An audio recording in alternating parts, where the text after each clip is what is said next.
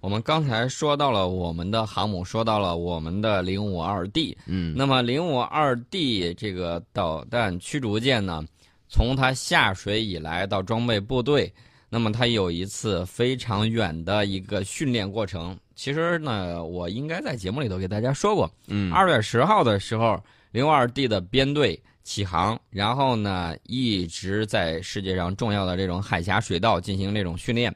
它经南海，当时呢，我记得是跟南海的这种守岛的官兵进行了互动的这种演练。在演练之后，他进入东印度洋，然后拐到西太平洋，然后在东海这些海域，穿越了卡里马塔海峡、公塔海峡、龙目海峡、旺加西海峡等重要的海峡水道，历时二十五个昼夜，总航程呢是八千多海里。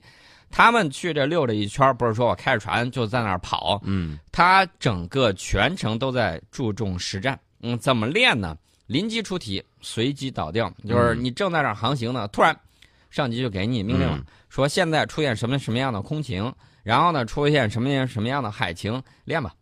就对，你马上就得开始。区域的联合防空、远洋的综合补给，包括反恐、反海盗这一系列的这种东西都得上。各种各样这一路上都锤炼下来了。都锤炼下来，嗯包括武力营救啊，包括舰机的实兵对抗演练，嗯，还有实际的使用武器，几十个实战化的这种训练科目。嗯，所以说呢，大家要注意，现在这个科学的发展非常的快，有很多东西你通过科学的这种计算，嗯然后呢可以模拟很多实战的这种环节。但是还是计划赶不上变化。有很多人老说：“哎呦，这个好久没有打仗了，嗯然后没有实战的经验。”我告诉大家，拿破仑为什么经常容易打胜仗？拿破仑嗯自我总结说，在打仗之前，整个战役的过程已经在我脑海里头走了一遍了。说白了就是模拟嗯，现代军事装备的这种模拟设备，啊，这个东西已经可以到了这个非常逼真、非常仿真的这个效果。我们看这个美军，他在训练的时候，为了减少这种训练的这种经费，嗯，你比如说每个人去打一颗反坦克导弹，那一颗反坦克导弹很贵的，几十万美金一发。对啊，你要每个士兵都这么练一发的话，那结果就是你不用练了，呃，没钱了，都扛不住了。裁员嘛。呃，他怎么办呢？他用这种模拟器，然后用到了现代化的这种仿真、仿生手段，嗯，然后呢进行这种模拟演练。大家可以看一下往年的，包括《轻兵器》杂志啊等等一系列的杂志，都会介绍到现代军队的这种模拟演练。嗯，呃，俄罗斯有一个训练训练基地，本来是德国给他弄的，德国后来在制裁俄罗斯的时候，把这个基地给停了。这个基地呢是一个激光仿真模拟训练基地，完工了百分之九十多了，咔嚓一下给你撂那儿，不管了。停了，不啊不玩了。然后俄罗斯没办法，所以说呢，大家就会发现这个东西啊，跟你的科技水平是密切相关的。嗯举个最简单的例子，就是这个激光模拟，你模拟的真不像说我们简单去玩一下那么简单，你这个炮弹的这种性能、爆炸的这种范围，这一系列都需要你这种数据数据库的这种运算。然后呢，提供给各种的这种计算机系统，不然的话，它如何判定你受伤，如何判定你重伤呢？对不对？对？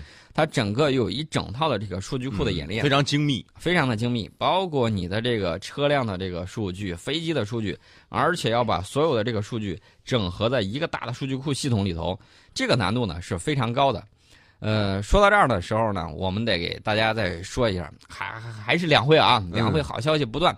说完这个，我又想起来那个，再给大家说一下，就是我们这个那个，我们刚才说到的都是我们的这种武器装备。嗯，大家都知道，网上有一句话叫“我们的征途是星辰大海”，对，星辰大海就一星辰就就是意味着太空和海底。啊，太空的这种探索。我们国家新一代可重复使用的载人飞船正在研制当中，嗯，瞄准的目标也非常的高，可上九天揽月。我们这回瞄准的是载人登月。那么，在全世界国外，包括国外在内啊，嗯。正在研制的下一代载人飞船里头，全世界只有两个飞船具有这个登月的这个能力，一个是 NASA，就是美国航空航天局，嗯。它的猎户座飞船具备载人登月能力，还有就是我们的下一代载人飞船，呃，不光具有登月能力，还能够进行近地轨道飞行。嗯，呃，这个呢不是我在这儿啊，空口说白话也啊是有专业的人士。是中国航天科技集团五院载人航天工程载人飞船系统总设计师张百南代表，他在这个接受科技日报记者采访的时候啊，给嗯透露给记者的。他说：“我们现在的这个新一代的可重复使用载人飞船正在研制当中，瞄准的是世界最先进水平。大家听好了，不是我在这儿发挥说是先进水平，是最先进啊！最这个字儿意思就是跟国际最领先的这个东西是同步的，是力争与国际同步发射。，而且它是新一代的可重复使用的载人飞船，就是说可以送一个人上到月亮上再回来，然后再送另一个人上去再回来，重复使用。对，重复使用。去年的时候，大家还记得不记得这个是？呃，我记得是长征七号运载火箭首飞的时候，搭载了有一个特殊的乘客。这个乘客是什么呢？多用途缩比返回舱。这个也是我国新一代载人飞船首次实验飞行。这个是干嘛用的？干嘛用的？呃，这个我会在节目里头，在《宋宇观世界》里头给大家详细的讲。在这儿呢，给大家稍微透露一点，因为你这个要登月，嗯它里面有一个什么样的系统呢？就是你这个生命保障系统。生命保障系统非常的复杂，必须要先经过实验，而且要进行多余度的这种设计。你必须要能够保证航天员上去之后，他的这个吃穿住用都安全无虞。嗯这样子的话，你才能够保证你这个航天员正儿八经上去的时候没问题。所以说呢，我们发射这个缩比模型，就是为了测试相应的这种项目。除了为载人登月做准备之外，大家也知道，到二零二二年的时候，我们的天宫飞船、天宫国、天宫空间站嗯要搭建完毕，也是为了它做相应的这种技术的这种测试和准备。所以说呢，如果说我们等先立项再研制，那么在激烈的这种国际竞争之中就会落后。所以呢，必须提前投入。那么国家对这种非商业性质的研制项目呢，建立之后，呃，建立这个后补偿机制，呃，调动企业这种创新的这种积极性，呃，我觉得这也是一个良性的循环。嗯呃，我们知道这个资金的投入，资金的这种顺畅，包括你这些啊搞科研的这些团队，它有相应的这种呃保障，嗯这样子的话才能够保障我们整个航天系统形成一个良性的循环。呃，今年呢发射项目很多，在这儿呢我给大家透露一下，我们载人航天各项工作正在按计划开展。四月的中下旬，用长征七号运载火箭要发射天舟一号货运飞船。其实我们节目要讲的就是这个货运飞船嗯啊，这个大家可以在宋伟观呃宋伟观世界里面去嗯找一下这个节目。天舟一号货运飞船上去之后，要跟天宫二号对接。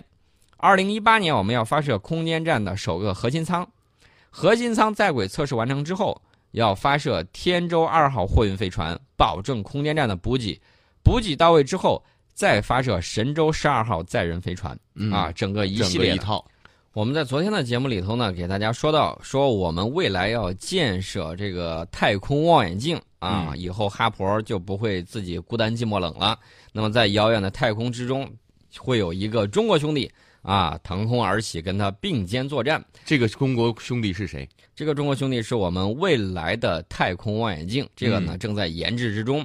除了这个地方之外，还有哪儿呢？还有南极，我们要在南极建两台望远镜，打开观测宇宙的新窗口。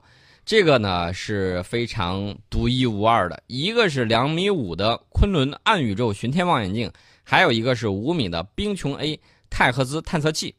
哎，这个是全国人大代表、中科院院士、南极天文中心副主任崔向群透露的。这个东西呢，是为了干什么呢？我们都知道，中华文明曾经在历史上给是人类文明的进步提供了很多重要的发明啊，古代的这种四大发明，还有各种各样的东西。那么在近现代的时候呢，我们落后了。那么我们现在迎头赶上，在补齐了短板、补足了功课之后，那么未来我们还要为对人类的文明发展有更多的贡献。那么你在哪儿有贡献呢？现在最前沿的领域是在哪儿？暗能量、暗物质、黑洞、宇宙的起源、天体起源、生命起源这些方面。嗯那么我们科学界呢提出了上天入地去南极的这种科考目标，南极的天文台建设是其中重要的一环。为什么这么说呢？你想要有这种科学发现啊，嗯想要有新的科学理论突破必须要去到这些极端的地方。啊，必须要得到相应的这种观测的数据。嗯我们看到理论物理学家这个爱因斯坦，他呢就是在一系列人的这种基础上，对这个原子世界的这种观测等等方向，他提出了这种狭义相对论，后来又提出了广义相对论。那么理论的这种突破呢，啊，有很大的这种帮助，它还是得益于现实这种不断实验的这种观察，在于他之前很多科学家的这种对原子的这种探索。那么未来我们对这种暗物质、对这种暗能量，包括黑洞，包括等等一系列的这种东西的探索，会形成你相应的这种科学理论的突破。如果一旦突破的话，那么人类的脚步绝对说不仅仅束缚于地球之上，未来我们可能会在宇宙航行之中走得更远。所以说呢，这个东西非常非常的重要。与与之相似的就是这个 K 波段，也是南极天文观测的一双新的眼睛。嗯等我们国家的这个昆仑暗宇宙巡天望远镜建成之后，它对红外光的观测将弥补哈勃望远镜的不足，弥补全球望远镜的观测的这种空白。通过观测宇宙遥远天体的这种红移，有望在暗能量研究领域取得突破。所以说呢，我一直就说，未来十年有可能是第四次工业革命嗯爆发的时候，我们基本上错过了第一次工业革命，错过了第二次工业革命，第三次工业革命我们又拖延了很长的时间。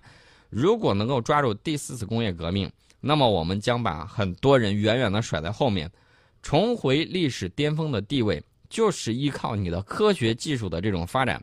所以说呢，大家要看到我们很多的这种长远的科研规划的这种目标，就是我们民族发展的这种动力。嗯，